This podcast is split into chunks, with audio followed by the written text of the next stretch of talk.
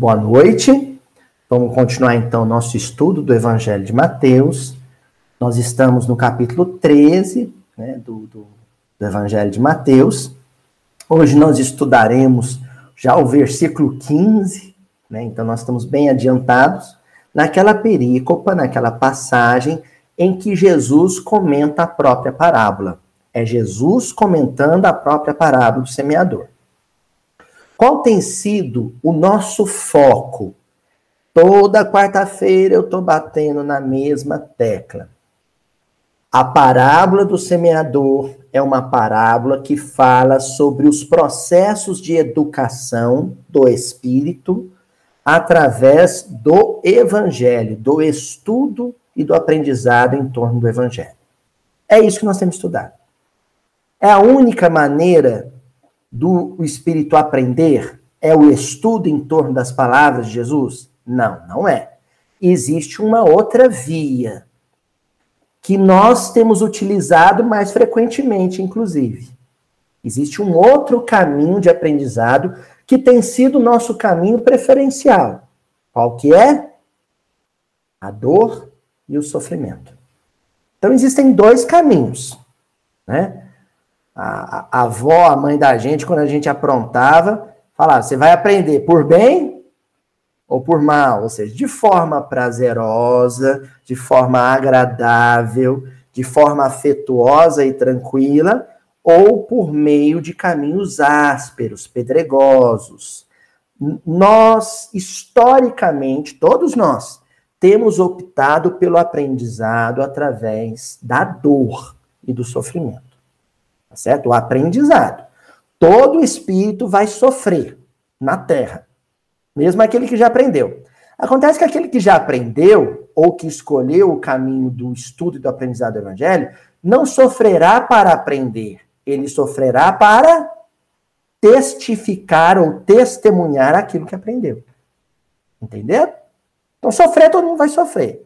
Agora, a melhor maneira de sofrer ou seja, aquela em que o jugo é leve, é quando você sofre para realizar o bem. A maneira mais áspera, a mais pesada de, de, de, de sofrer, é aquela em que você sofre porque praticou mal. Entenderam a diferença?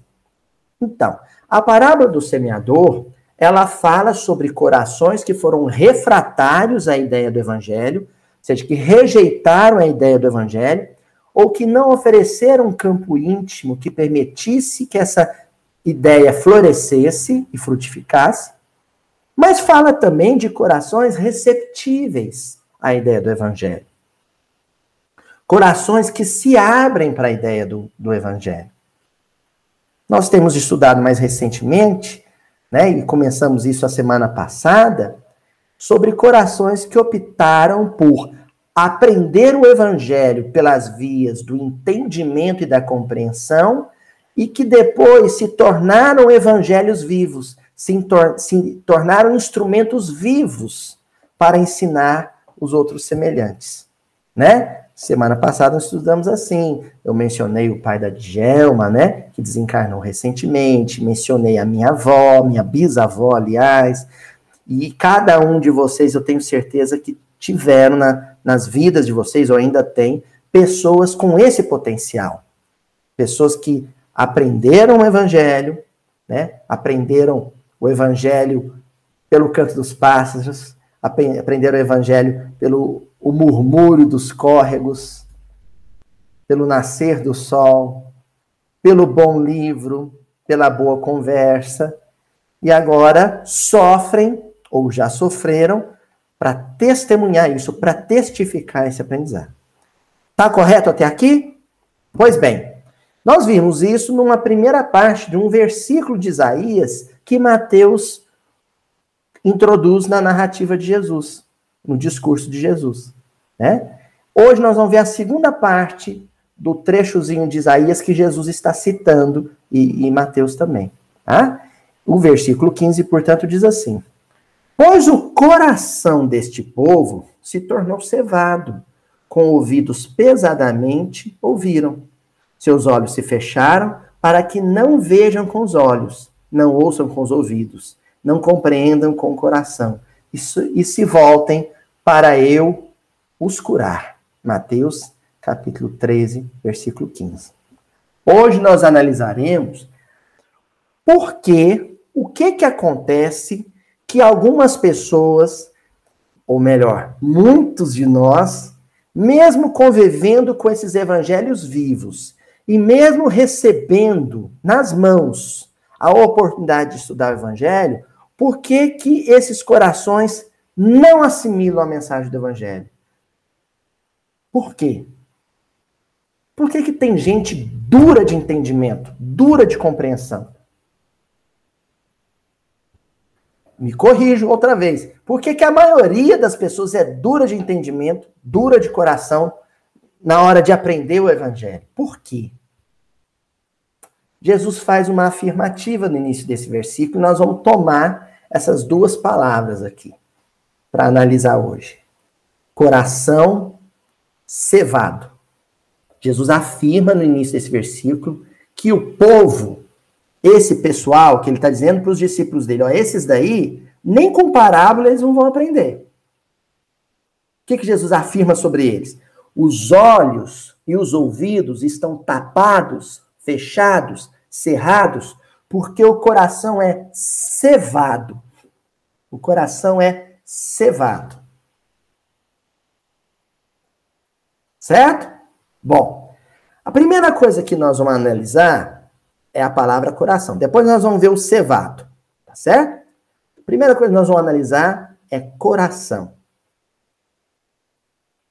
E nós vamos ver aí que a tradução poderia ser um pouco mais ampla. Se o Haroldo quisesse, ele podia traduzir de uma forma até mais é, literária e menos literal. Por quê? A palavra em grego cardia. Cardia. De onde vem ataque cardíaco, né? Cirurgião cardiovascular, né? Então, cardia é coração, em grego. Em latim é cordis. Cordis. Então, cordis, em, aliás, em latim tem que eh, colocar esse, a língua no meio dos dentes, assim. Cordis, né? Cordis e cardia. Em grego, cardia em latim, cordis. Essas duas palavras, elas vêm de uma raiz indo-europeia, que é a palavra quer ou car. A pronúncia varia um pouco porque a gente conhece mais as consoantes do que propriamente as vogais. A palavra é quer ou car. Quando eu falo indo-europeia, porque os povos latinos e os povos de origem grega, eles todos são descendentes dos arianos ou indo-europeus, que saíram lá da planície, na Pérsia, na Índia, ali entre a Pérsia e a Índia, né? Foram subindo rumo à Europa, em direção ao norte, chegaram na Europa. Alguns foram para a Península Balcânica, outros foram para a Península Itálica, e ali formaram o povo grego e o povo romano.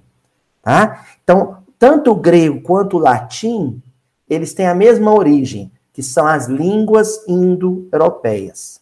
Cardes, cordes, vem de quer. E quer quer dizer coração. Com detalhe, e aqui a gente já tem que analisar isso. As tribos indo-europeias, quando usavam o radical, a raiz quer, se referiam ao órgão. Ao órgão. Coração. Tá? A bomba de sangue ao coração físico. Então eles usavam esse radical, quer para o, o, coração físico mesmo, né? O coração do boi, do porco, quando matava o boi, o porco, né? O ser humano, quando era morto, né? Matava o outro com a lança no coração, se tinha consciência da existência desse órgão, o coração, né? Se sentia ele pulsando. E quando a pessoa não vivia mais, se sentia que ele não pulsava mais. No tato, era perceptível isso, né? Mas é o coração físico. Acontece que a cultura grega, ao mudar a pronúncia, né, acrescentar mais algumas consoantes e algumas vogais à palavra, né, virando cardia, acrescenta também mais um sentido. Porque o grego começou a perceber que o ritmo desse pulsar variava para mais rápido ou mais lento, conforme a emoção que se sentia. Conforme o estado de espírito. Se a pessoa se emocionava, o coração batia mais rápido. Se a pessoa se asserenava, a emoção, o coração batia mais lento. Então, os gregos começaram a fazer uma associação entre o membro, o órgão, aliás, entre o órgão, né, coração, cardia, e as emoções, os sentimentos de cada individualidade, de cada indivíduo. Eles fizeram essa, essa associação. Hoje, quando a gente quer mandar um, um WhatsApp para um filho e diz assim, eu te amo, para reforçar que a gente ama muito, o que, que a gente manda junto? Um, né? Ó, um coraçãozinho. Então, nós associamos, hoje em dia, coração a emoção e sentimento, porque nós herdamos essa tradição greco-romana. Os, os latinos, os romanos herdaram isso dos gregos e nós herdamos isso dos romanos essa conexão, essa ligação entre cardia, coração, ou cordes, coração, e emoção, sentimento. Tá claro isso até agora?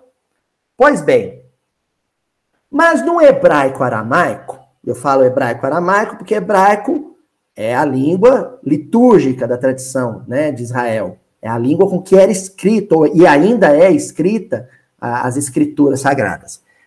E aramaico, porque é a língua que se falava, né? Mas a, a, grafia seria basicamente a mesma, muda um pouco a pronúncia, mais ou menos igual acontece com português e, e, e espanhol, né?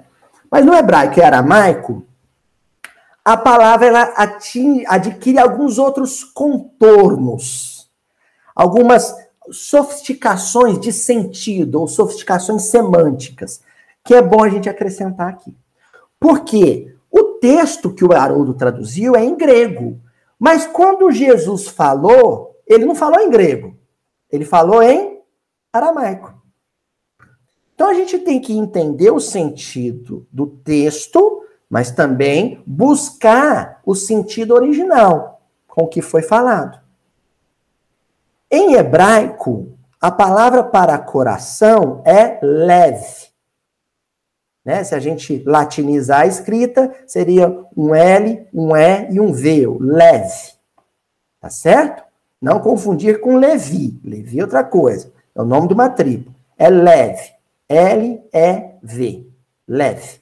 Coração. Correto? Pois bem, agora preparem-se.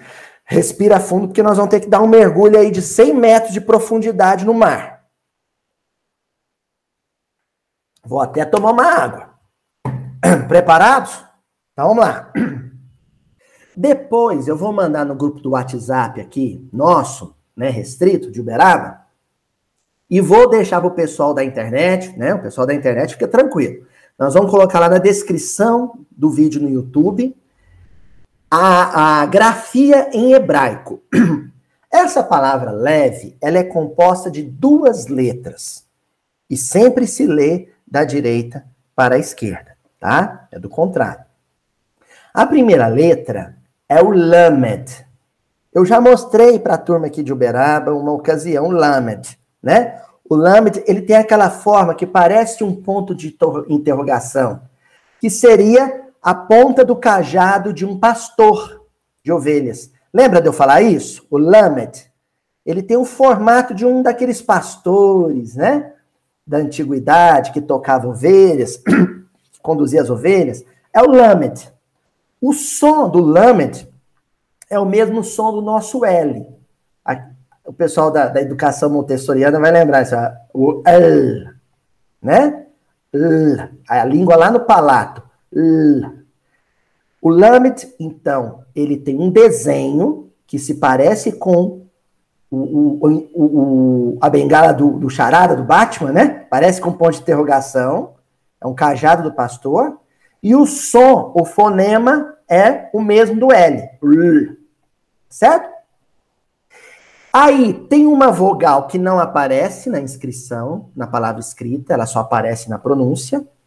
Esse, essa letra E só aparece na pronúncia. na grafia do hebraico sempre só aparece as consoantes. E a letra seguinte é o beit.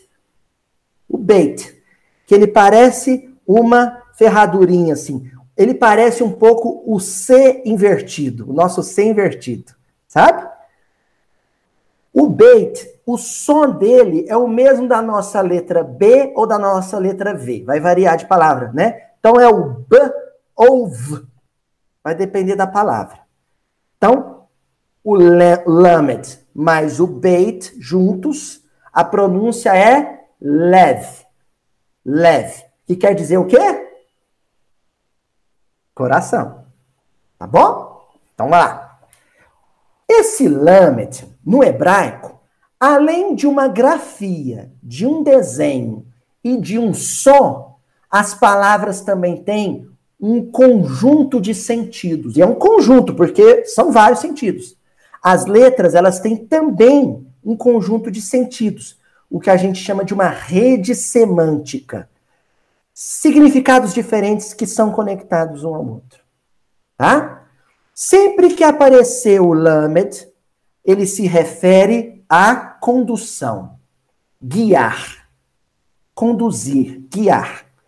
Porque o pastor usa a bengala dele, usa o, né, o cajado dele, para tocar a ovelha, levar ela no rio para beber água, levar ela para dentro do aprisco, tirar ela de perto de uma fera, tirar ela de um vale perigoso, não é assim? De perto do precipício, conduzir, guiar, liderar. Sempre que o lama desaparecer, tem esse sentido, esse significado. E o bait? O bait, ele tem o desenho de uma planta baixa de tenda. Lembrando que nessa época do proto-hebraico, né, da forma primitiva do hebraico, os, o povo de Israel vivia em tendas. Então, o beit sempre vai significar habitação, moradia, casa, tenda. Tanto que a palavra Beit, é o mesmo nome da letra, significa casa. Né? Lembra de eu falar de Belém? Beit Lehem, casa do pão. Então, Beit significa casa. Pois bem, na escrita do hebraico, os hebreus, eles utilizam essas duas letrinhas antes de qualquer palavra para indicar uma preposição. Então, por exemplo, o lamed. Quando o lamed aparece com a primeira letra junto de uma outra palavra, ele indica a preposição para, indicando para algum lugar. Né? Então, para é, o deserto, para o rio, para o mar, em direção a. Porque o cajado representa o poder que o pastor tem de conduzir, de guiar, de levar de um ponto até outro. E o bait, quando ele aparece antes de uma palavra, ele indica internalidade. Ele indica que alguma coisa é interna. A preposição em ou no. No deserto, na casa, em Uberaba, entendeu? Aquilo que está dentro, interno. Então vamos juntar os dois sentidos, o lamet e o beit na palavra leve, é aquilo que é levado para o interior. Aquilo que vai para dentro.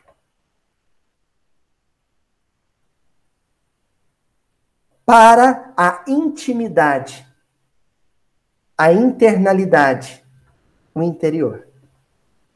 Entenderam? Onde é que está o coração? Dentro é interno. E é um dos órgãos mais centrais, porque ele não só está dentro do tórax, como ele está numa posição meio equidistante entre a cabeça e as pernas. Então ele está bem no meio do tronco, no interior e no meio. É a coisa, o órgão mais central que a gente tem, né? Ele puxa um pouquinho para a esquerda, mas ele está dentro é interno, é interior. Então, leve é uma palavra que significa alguma coisa que está interna, dentro, por dentro, e significa também coração. Tá certo até aí? Mas tem um outro sentido. Porque no hebraico, sempre o texto tem que ser pensado no contexto. Quando essa palavra leve aparece num texto cujo contexto é uma discussão, uma fala sobre conhecimento e aprendizado, o sentido dela vai ser outro. O conhecimento ou o aprendizado que se internaliza, que se torna interno, que se torna interior, que sai de fora e vai para dentro, que não fica na casca, que não fica na superfície, que é profundo, esse conhecimento é aquele que foi em, ó, entendido. Entendimento. Entender. Leve quer dizer entendimento. Então, olha que curioso. Lá em Deuteronômio, versículo mais famoso de Deuteronômio, no capítulo 6 do versículo, né? do, do, aliás, no capítulo 6 do livro, né, no versículo 5. Então, Deuteronômio, capítulo 5, 6, versículo 5. Tem aquele versículo famoso em que diz assim: Amarás, pois, o Senhor teu Deus, não é assim? De todo o teu coração, de toda a tua alma e de todas as tuas forças. Não é assim? Amarás o Senhor teu Deus de todo o teu coração, de toda a tua alma e de todas as tuas forças. A tradução mais coerente, mais feliz para esse versículo não é de todo o teu coração. Porque, como está falando de amor a Deus, e amor a Deus é alguma coisa que se assimila, que se aprende com a experiência, a gente, à medida que evolui, ama mais a Deus. Então, é alguma coisa que vai sendo internalizado. A palavra mais correta é de todo o teu entendimento. Entendeu? Então, amarás a Deus de todo o teu entendimento. O amor a Deus não é alguma coisa que fica no cérebro, na memória cognitiva. É alguma coisa que é internalizado, que se torna interior. Onde? Na porção mais profunda. Essa palavra leve, gente, representa tanto essa profundidade que quando, por exemplo, vai falar na profundeza do oceano, eles falam na, no coração do oceano. Quando vai falar na profundeza, na profundidade da terra, no interior da terra, eles falam no coração da terra. Já viram essa expressão? Isso é de origem hebraica. Então, leve quer dizer alguma coisa que se tornou muito profunda, muito íntima, que foi muito internalizada. Até aí tá tudo bem? Olha só. Quando você fala, então, de um coração cevado, é o que Jesus está mencionando no versículo, você está falando de um coração gordo. cevado quer dizer gordo. Na roça, né, Jadel? Quando a gente fala assim, vou cevar o leitão, você vai engordar o leitão. Vai fazer ele ficar gordo. Quando a gente fala assim, ah, vou assar uma novilha cevada, é uma novilha gorda. Então, um coração cevado, que Jesus está falando no versículo, é o coração muito cheio. Como o coração aí, no caso, leve, quer dizer o entendimento, a capacidade de internalização, olha o que, que acontece. Você já internalizou, pôs para dentro muitas, muitas informações, muitos conhecimentos, muitos anseios, muitas crenças e muitos valores. Todas as vezes que o nosso apreço por alguma coisa se torna alguma coisa profunda, é que a gente internalizou aquilo. Então a gente diz, por exemplo, que a gente entendeu o valor do dinheiro. O que, que isso quer dizer? Na minha relação com o dinheiro, quando eu conheci o dinheiro, né, há muitas encarnações, quando eu conheci o dinheiro, eu pus aquela, aquela compreensão, aquele conhecimento para dentro. Eu internalizei aquilo. Eu pus aquilo no meu coração. Pus para dentro.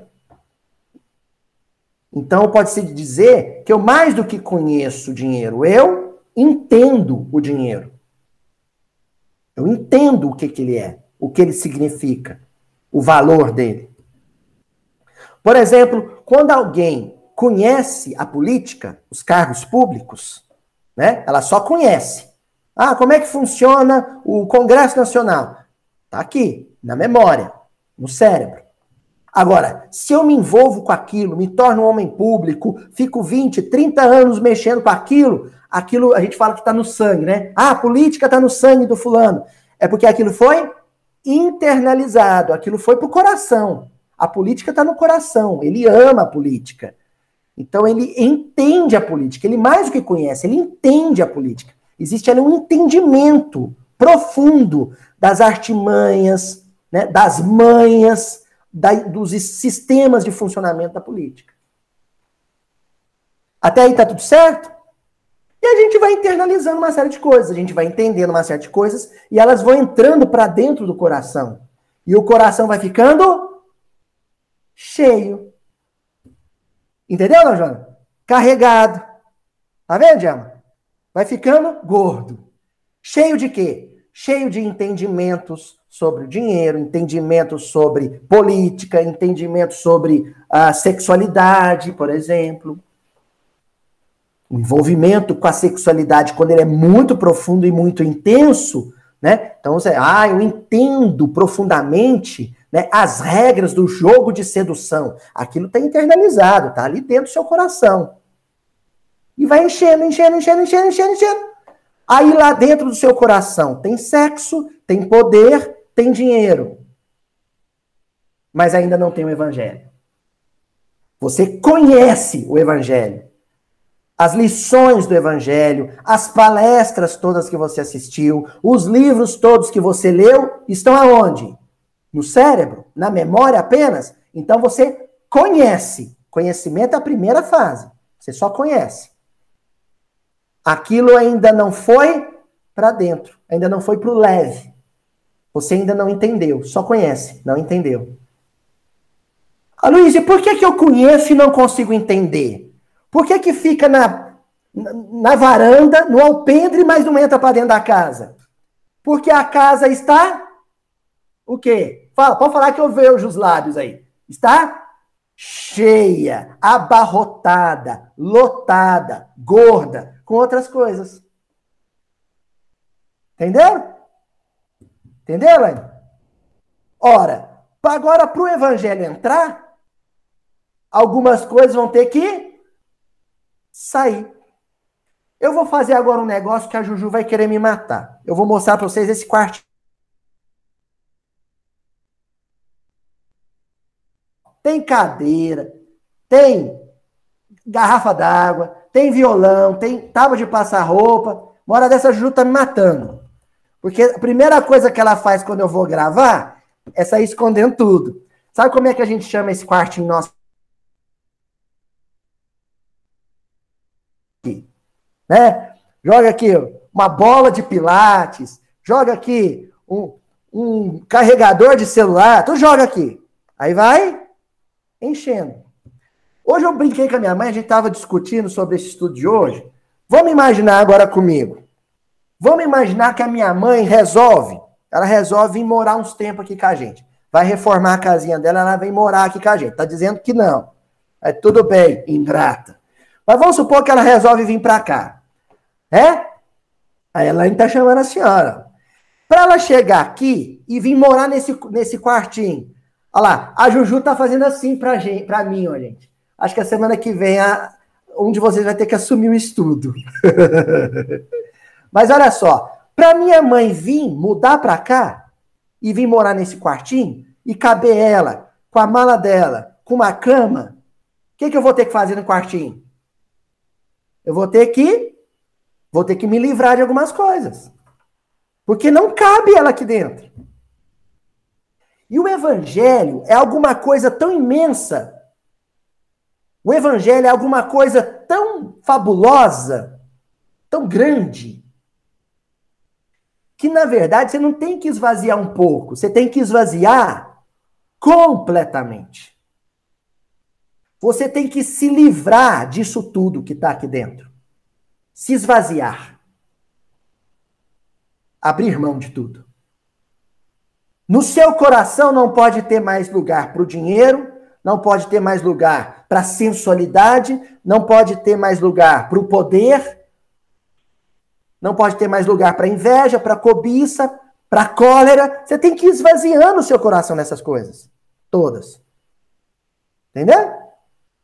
Na hora que o seu coração estiver vazio disso tudo, aí o evangelho que estava no cérebro começa a escoar, começa a fluir para dentro, para o interior.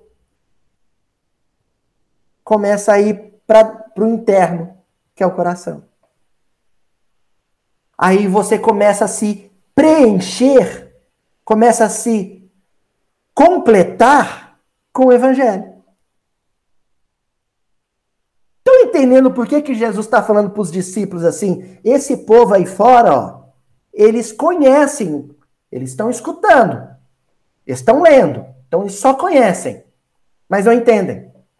Porque o ouvido espiritual, os olhos espirituais, estão lacrados, trancados, às sete chaves.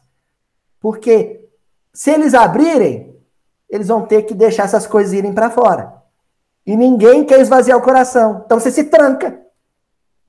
Não, não quero me livrar dessas coisas. Aí o sujeito se tranca, se fecha, se lacra. Não é assim? Por que, que a gente põe cadeado na porta? Por que, que algumas coisas a gente põe no cofre? Com senha. Porque a gente não quer que a casa fica vazia. A gente não quer chegar da rua e a casa tá vazia. A gente não quer esvaziar o cofre. Aí a gente lacra ele, tranca ele, fecha ele. Aí Jesus está dizendo, eles não vão entender. O máximo que vão fazer é conhecer.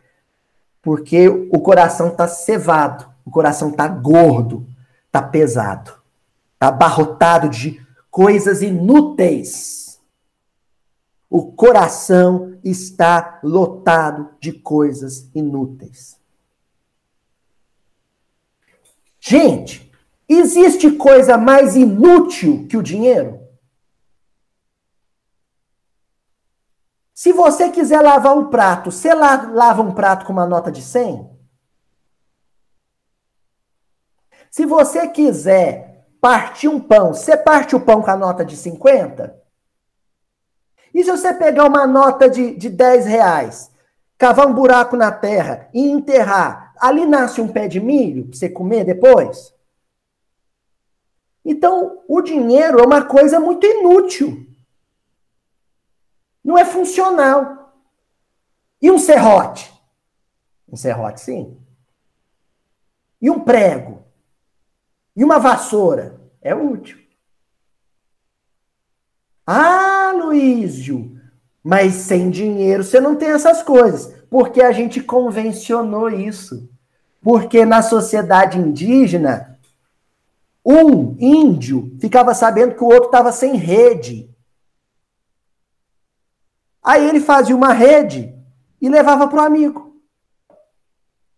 Aí esse amigo que ganhou uma rede, depois ficava sabendo que o que deu a rede para ele estava sem um arco e flecha. Aí ele fazia o arco e flecha, ia lá e, e presenteava o companheiro.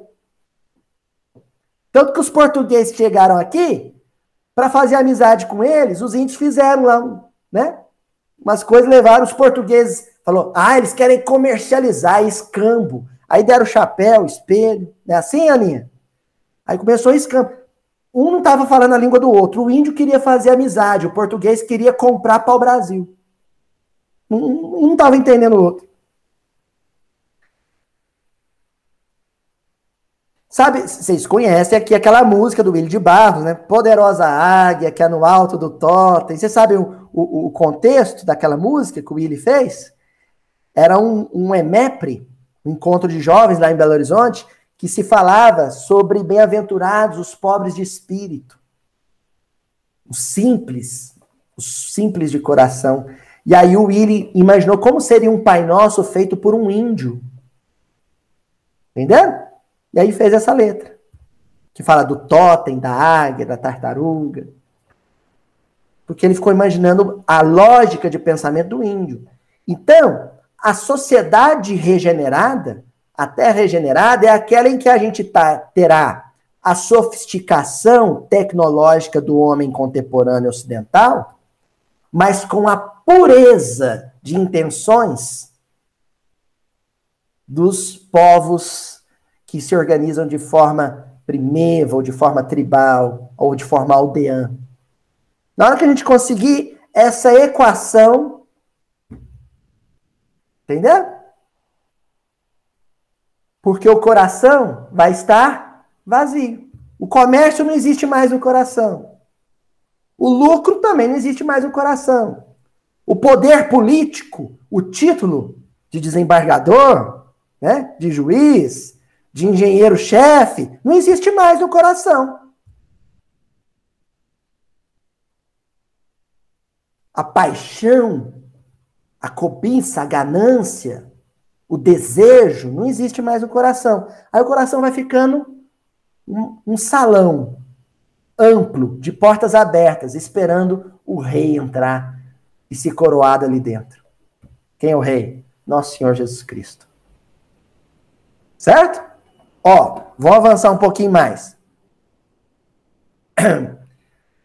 Lá no livro Pontos e Contos, né, o irmão X, ele narra, ele narra de forma literária, né, com todas as cores do seu gênero literário, uma passagem que está no Evangelho de Lucas, né? que é o encontro de Simeão, o ancião Simeão, com Jesus no templo, quando Maria e José levam Jesus para fazer a circuncisão dele, né? Nove dias depois de nascer, leva ele lá, né? Paga um sacrifício lá de umas pombinhas, né? E Jesus vai fazer sua circuncisão. Aí ele vai para os braços desse ancião que reconhece vibratoriamente a presença do Messias a presença do mestre. E aí Humberto Campos narra essa história no capítulo 25 do livro Pontos e Contos, que se chama Simeão e o Menino. E aí Humberto Campos começa a dizer assim: dizem que Simeão, o velho Simeão, homem justo e temente a Deus, mencionado no Evangelho de Lucas, após saudar Jesus, criança, no templo de Jerusalém, conservou nos braços acolhedores de velho, à distância de José e Maria, e dirigiu-lhe a palavra com discreta emoção. Então, olha aqui. Vai se dar um diálogo, não é de Simeão com os pais da criança. É o diálogo de Simeão com quem? Com a criança. Não é de Simeão com José e Maria, é de Simeão com Jesus. Jesus, bebê de colo. E aí, nesse diálogo, Humberto de Campos diz que o Simeão dirige a palavra ao menino com discreta emoção. Então era um diálogo entre os dois, a criança que não falava com o ancião sábio, um diálogo emotivo, afetivo. A comunicação ali, as ondas, eram as ondas do sentimento. Como é que esse menino ia se comunicar com Simeão? Ele não falava. Ele não falava. Como é que vai ser esse diálogo? Pois bem, continua Humberto Campos. Celeste menino, perguntou o patriarca, por que preferiste a palha humilde da manjedoura, já que vens representar os interesses do eterno Senhor da terra? Como não vestiste a púrpura imperial? A primeira pergunta que a emotividade de Simeão faz para Jesus é: por que, que você escolheu nascer num curral de bicho? Num coxo de bicho?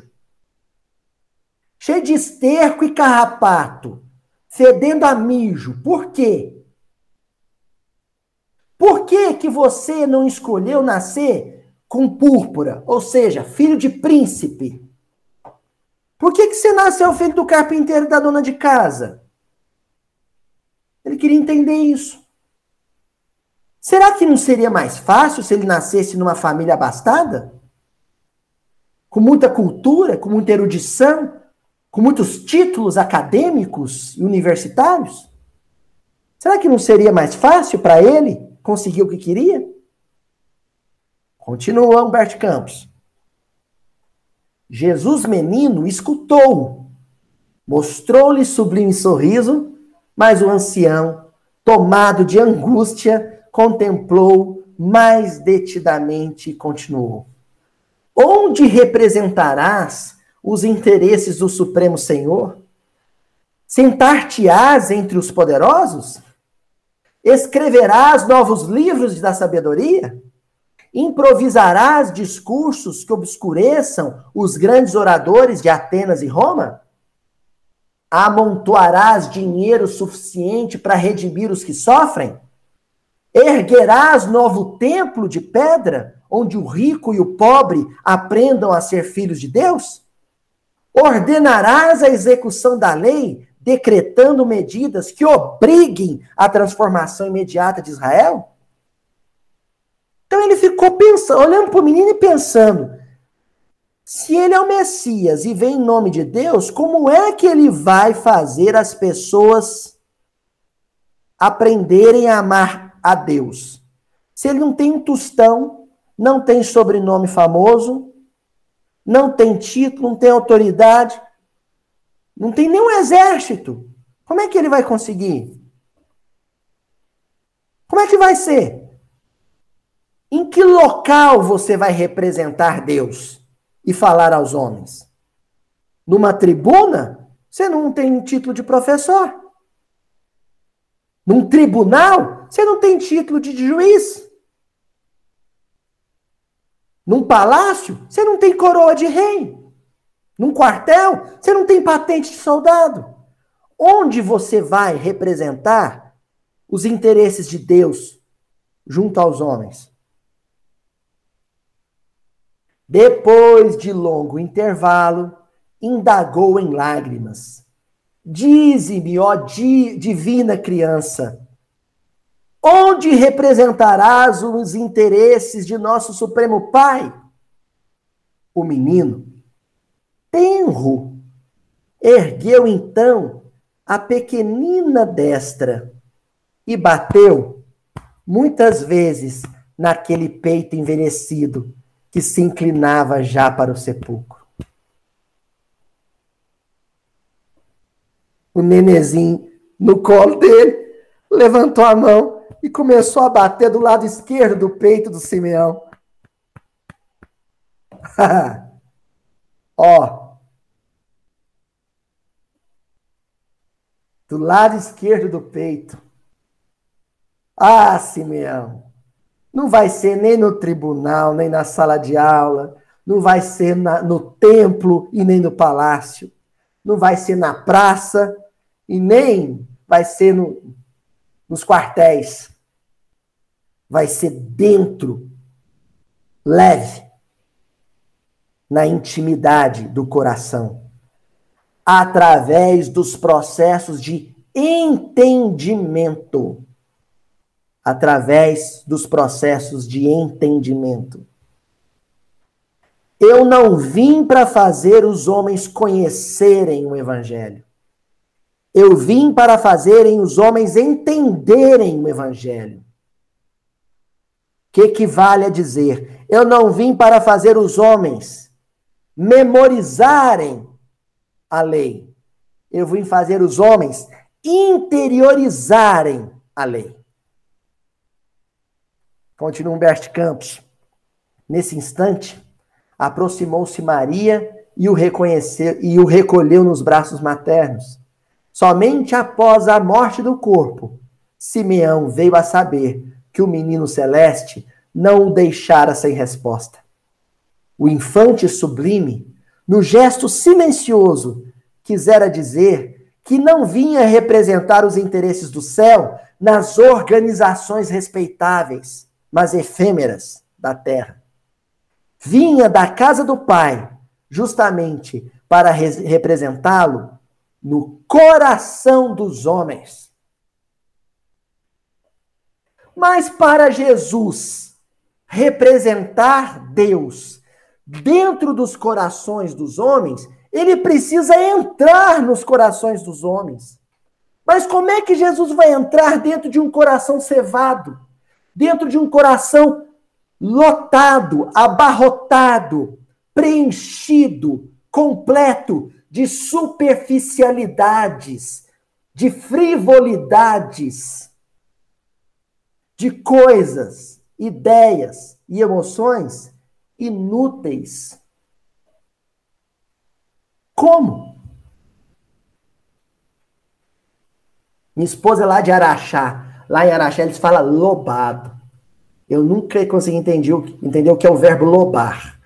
Eu lobo, tu lobas, eu não sei. Mas ela diz que quando uma coisa está muito cheia, a coisa está lobada. Então o coração da gente, segundo os araxaenses, né, está lobado de frivolidade. Aloísio, eu ainda não entendi o que são frivolidades. Então vamos lá, vamos entender o que são frivolidades.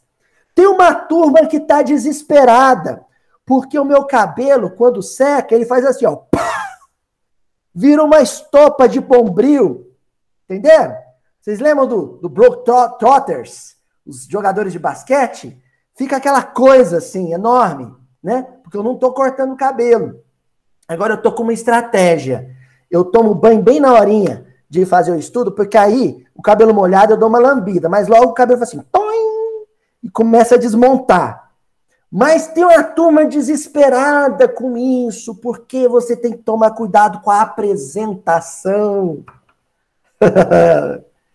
com a apresentação. Não é assim? Essa nossa preocupação estética pré-ocupação. É mais que ocupação. Ocupação é justa. Pré-ocupação, não. Ela é uma frivolidade. Ela é uma superficialidade. É uma ninharia. Porque há uma diferença entre eu ir ali pentear meu cabelinho, penteei. Do mesmo lado, desde que eu sou criança, minha mãe que me ensinou. E eu ficar inquieto, angustiado, porque não posso cortar o cabelo. Há uma diferença entre uma coisa e outra. Quando isso me inquieta, me perturba, me tira o sono, tanta coisa para eu dizer, comentando o vídeo do gordinho lá do Mildinho, e eu vou me preocupar em mandar um recado para ele dizendo que oh, precisa aparar o cabelo. Mas eu já resolvi isso, eu vou comprar uma máquina, vou, vou chegar aqui carequinha, tá certo? Vocês estão achando que eu estou brincando, eu estou falando sério. Outra frivolidade. As frivolidades nossas. Né? Se amanhã eu vou ter para comer ou para dormir. Essa nossa previdência, essa nossa preocupação com amanhã, será que vai faltar? Será que eu vou ter? É uma frivolidade. Qual que foi o conselho de Jesus? Olhai as aves do céu Aí o que, que ele fala sobre elas? Elas não semeiam, nem ceifam e nem amontoam. E, no entanto, Deus não as deixa morrer de fome.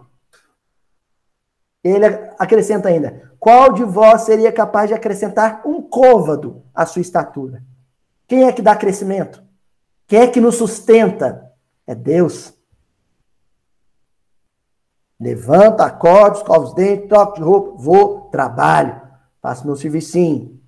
Agora, eu não fico sem dormir, né? Eu não posso ficar sem dormir à noite, me descabelando, porque eu não sei se até o final do ano eu vou ter emprego ou não. Se eu vou ter que usar aquela poupança de emergência ou não. Quando isso te rouba o sono, te rouba a paz, isso é frivolidade. Isso é superficialidade. A gente tem que ir esvaziando o coração desse tipo de angústia, desse tipo de aflição, para o evangelho poder entrar. A gente, para demonstrar isso que eu estou dizendo para vocês, é só olhar a nossa prece. Vamos imaginar que cada um de nós receba de Deus uma cota de 100 palavras para fazer uma prece. Cada um de nós. Tia Adriana, você vai fazer uma prece, mas Deus te autorizou a usar somente 100 palavras para fazer a prece. eu vou ter que escolher se eu uso cinco palavras para pedir, cinco para agradecer, não é assim? E 90 para louvar. Ou se eu uso 50 para louvar, mais 45 para agradecer e só 5 para pedir. Mas geralmente o que, que a gente faz? Se eu tiver só 100 palavras para fazer uma prece, o que, que eu faço na 100? Senhor Jesus, não deixa eu pegar Covid. Senhor Jesus, não deixa eu cair no auxílio emergencial. Senhor Jesus, não deixa eu perder o auxílio emergencial. Senhor Jesus, ajuda os chineses a inventar a vacina. Os ingleses também, porque aí eu tomo duas, é melhor. E a gente vai. Eu preencho todo aquele intervalo de uma prece, eu encho ela todinho com frivolidades. Porque você sabe o que, que, que, que Kardec fala sobre a morte? Olha que coisa louca. Se eu vou morrer de fome ou se eu vou morrer de Covid, ele fala assim lá na, na Revista Espírita, no artigo de 1862, quando ele vai comentar a epidemia de cólera em Istambul. Kardec diz assim: Tá, gente, tem que seguir todas as regras do cuidado da previdência com o corpo, a lei de conservação, tudo bem. Mas não fica angustiado com isso, não. Porque se a gente adoecer, ou se a gente ficar sem comida na geladeira, a gente apenas irá mais cedo a um lugar onde, onde um dia iremos mais tarde. Olha o raciocínio de Kardec. Se você não morrer de Covid de hoje, você morre de câncer amanhã. Se você não morrer de câncer amanhã, você morre atropelado depois de amanhã. Eu só tenho que fazer tudo ao meu alcance para preservar a minha existência material, meu corpo físico.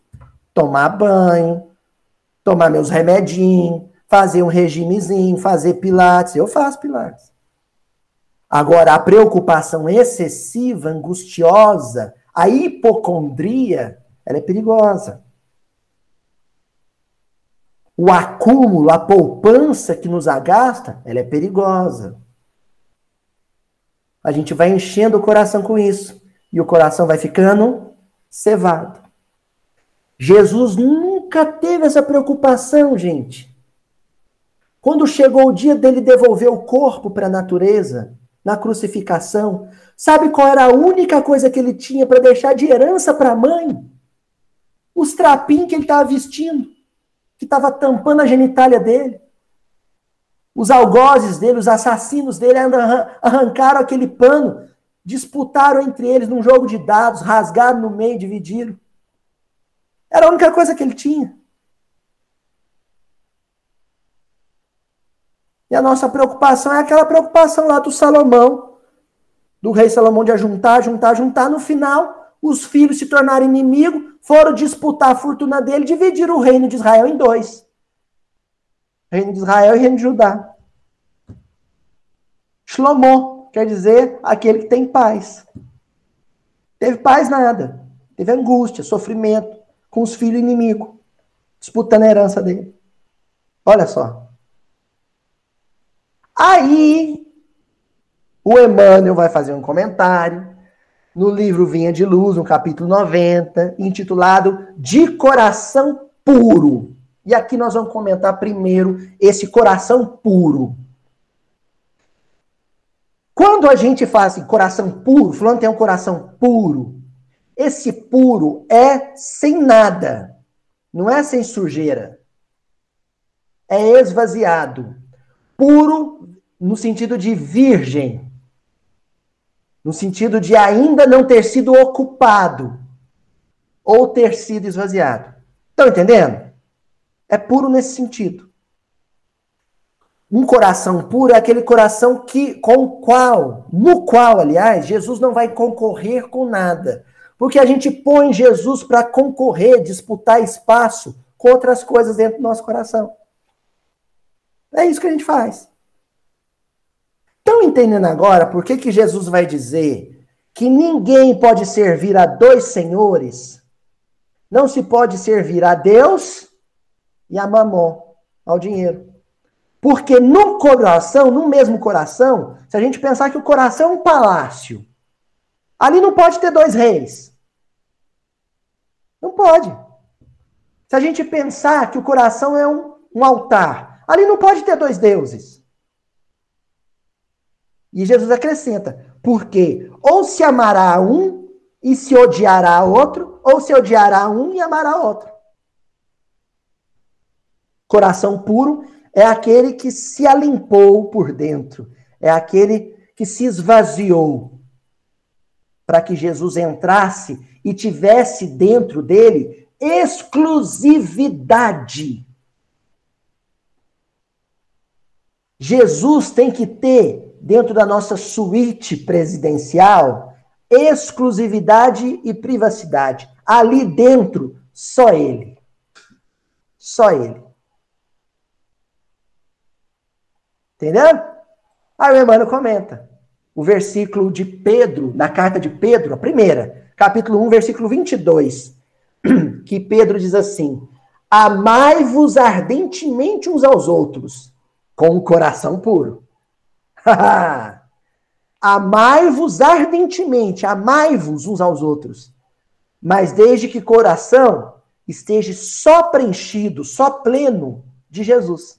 Por quê? Porque quando a gente ama alguém e no coração tem o dinheiro, a gente sempre vai pôr esse sentimento em concorrência com o dinheiro. Assim. Ah, eu amo demais o fulano. Aí eu fico sabendo que ele está passando por uma necessidade. Eu tenho até como socorrê-lo. Ai, mas aí eu vou mexer na minha poupancinha. E eu não sei o dia de amanhã. Eu não posso cometer essa temeridade de ajudar ele e ficar desprevenido. Tá vendo? o sentimento que eu tenho por ele vai concorrer com coisas que preenchem meu coração. Olha lá, no Sexo e Destino, o Cláudio Nogueira. Ele amava a filha. Amava, amava. Mas junto com o amor tinha um outro negócio. O desejo. A atração física. Aí um, um sentimento concorreu com o outro. Dava para conviver uma coisa com a outra? Não dava. Aí ele se perturba. Faz loucura. O poder. Né? O que, que aconteceu com Públio Lentos no livro Há Dois Mil Anos? Ele amava a Lívia? Amava. Mas dentro do coração dele tinha uma coisa enorme chamada amor pela política, pelo poder. Teve como concorrer o sentimento que ele tinha pela Lívia e o apreço que ele tinha pelo Estado, pela política? Não teve jeito. Não cabia lá dentro. Então o coração tem que ficar puro, tem que se esvaziar. Para depois receber o outro. Receber o Cristo e, junto com o Cristo, a humanidade inteira. Por isso, o Emmanuel vai comentar assim. O entendimento, olha só a palavra que Emmanuel começa usando. O entendimento e a aplicação do amai-vos é a meta luminosa das lutas na Terra. Olha o que o Emmanuel está dizendo. O entendimento, olha, o entendimento e a aplicação do amor é a nossa meta na Terra. A gente nasce só para isso.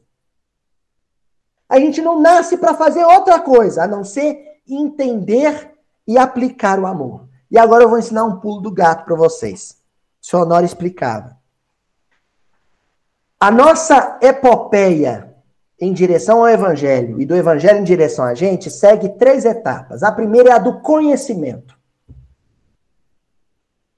Tem que assistir uma palestrinha, tem que ler o livro, tem que gostar de ler, tem que gostar de conversar, dialogar, debater com os companheiros sobre o evangelho, mas isso é conhecer.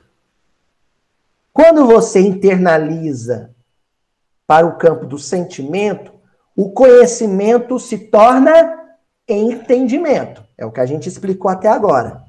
É quando o conhecimento sai da casca, da superfície e vai para o interior, para a profundidade. Mas aí tem o caminho inverso.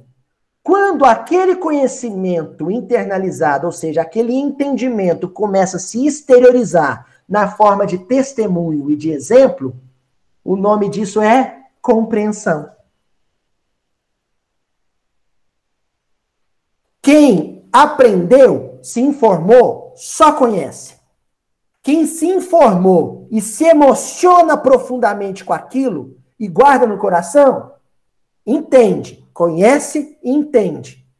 Agora, quem além de conhecer e entender, também exterioriza aquilo que entendeu, esse conhece, entende e compreende o evangelho. A compreensão é quando você vai para a exteriorização, para o testemunho, para o exemplo. Quando aquilo que você sabe vira ação, realização, concretude. Por isso Emmanuel diz: o entendimento e a aplicação do amor é a, é a meta luminosa da nossa encarnação. Tem gente que vai retornar para o plano espiritual só conhecendo o Evangelho. Tem gente que vai retornar para o plano espiritual já conhecendo e já entendendo o Evangelho. O Chico voltou para o plano espiritual conhecendo, entendendo e compreendendo, vivendo o Evangelho que ele entendia. Ah, Luiz, mas se eu voltar conhecendo, já tá bom, tá? Tem gente que nem isso faz. O problema é que você não conhece suas encarnação passada. O problema é você chegar no plano espiritual e o seu o seu tutor, seu avalista reencarnatório, falar assim: ô, ô, ô, Ana Clara, eu estou vendo aqui na, no, na sua ficha que essa completa a 28 encarnação que você desencarna só conhecendo o Evangelho. A meta dessa era você já entendê-lo também, internalizar pelo sentimento que você já conhece há 28 encarnações. Para um espírito que pela primeira vez está conhecendo, ótimo. Mas e para quem já está ne, ne, nesse amassar de barro há 30 encarnação? Isso é que é complicado. Mais complicado é a gente completando aqui oito anos de miudinho e a gente se tiver só conhecendo, ainda não tiver entendendo nem um pouquinho. Só se, sabe, se, se fartando de informação, informação, informação, informação. Quando eu brinco, né, uma brincadeira, mas é uma brincadeira séria, viu? Que a, o evangelho, o, o miudinho tem que doer né, outra, outro dia a dona Joana brincou com a gente, falou: ó, a gente puxa a orelha aqui, não é humildinho, puxa a orelha. É isso. É porque se você sentiu alguma coisa, se puxou a orelha e você sentiu, é porque você entendeu. Você internalizou. Porque aquilo que foi falado chegou no coração. Se doeu, é porque chegou no coração. Um versículo que doeu a gente não esquece e vai dormir com ele na cabeça e acorda no outro dia com ele e atravessa a semana com ele. Ô turma, é ou não é? É ou não é?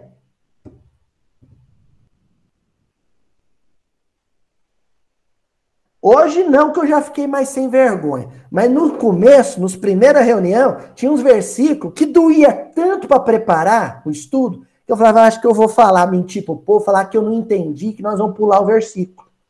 Que era muito difícil. Eu, eu, tinha, eu tinha entendido, tinha doído, mas eu estava com vergonha de falar, porque ia doer mais. Depois eu fui ficando mais sem vergonha. Hoje a gente, a gente passa o que sabe, né? Eu, eu apanho primeiro, depois repasso a surra para vocês. tá certo? Vamos lá. Emmanuel ainda falando, olha. E a quantos experimentam dificuldades para interpretar a recomendação divina, temos o providencial apontamento de Pedro, quando se reporta ao coração puro. Olha o que o Emmanuel está dizendo. Tem gente que tem dificuldade para interpretar. O que é essa dificuldade para interpretar? É a dificuldade para internalizar, para entender. Por que que tem? Porque o coração não está puro. Porque o coração tá cheio de tralha, cheio de badulaque. Entendeu?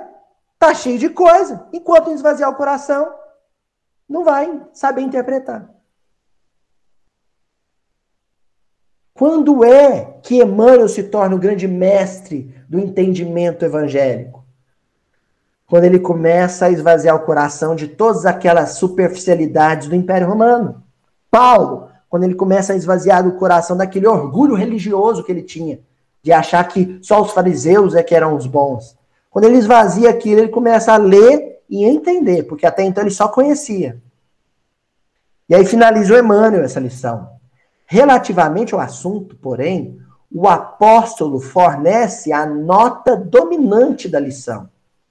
Amemos-nos uns aos outros, ardentemente, mas guardemos o coração elevado e puro. Olha só o que, eu vou fazer vocês pensar agora. Quem já viu balão? Aqueles balão, de, sabe, de passear. Quando o, o balonista quer adquirir mais altura, começar a subir, descolar da terra, o, do que, que ele se livra? Dos sacos de areia que estavam amarrados ao redor do balão, não é assim? Ele precisa se livrar do peso morto, o peso inútil. O nosso coração, ele está tão cevado, tão cheio de pesos, né? Que se a gente não se livrar disso, o coração não começa a subir, a se elevar. Por isso que o Emmanuel termina dizendo: à medida que a gente se livra desses pesos mortos e enche o coração de Jesus, Jesus é o nosso gás hélio, Aí a gente vai começar ao coração, ó. Para o alto e avante. Ao infinito e além. Subir, subir, subir, subir. O Chico estava na terra, sentado ali na comunhão, no grupo Espírito da Prece, mas o coração dele estava nas alturas, porque era um coração livre de pesos e inflado do amor de Jesus. Certo? Para a gente finalizar nesses minutinhos finais, nós vamos ler uma poesia que está no livro Antologia dos Imortais, um poema de um autor chamado Eugênio Savardi. Na segunda parte do livro, capítulo 12. E o título da poesia é Coração Leve. Né? Aliás, se a gente pegar só o, o fonema, né, o coração deve estar leve. Fazendo um trocadilho aí com a palavra em hebraico, né? Homenagem ao meu amigo Luizinho, que adora um, um trocadilho. Então vamos lá, o poema. Desde o astro primeiro exposto à imensidade, na pauta da grandeza, o resgate divino. Num misto de beleza, alegria e bondade, fez os mundos e os sóis como notas de um hino. Deu tons ao vento agreste e fala à tempestade no rumor ao fogo estranho e voz ao mar leonino. A eterna melodia a tudo atinge e invade, e sonoriza a paz nas claves o destino. Mas o homem, só ele, era mudo e expectante. Eis, porém, que o Criador premiu-lhe a fonte inculta e o pêndulo da vida inflou-lhe o peito arfante. Se a dor te envolve o passo em sombra malfazeja, sente Deus em ti mesmo e em prece viva ausculta o ritmo do amor que o coração arpeja. Que maravilha! Se a dor te envolve o passo em sombra malfazeja, Sente Deus em ti mesmo e em prece viva ausculta o ritmo do amor que o coração arpeja.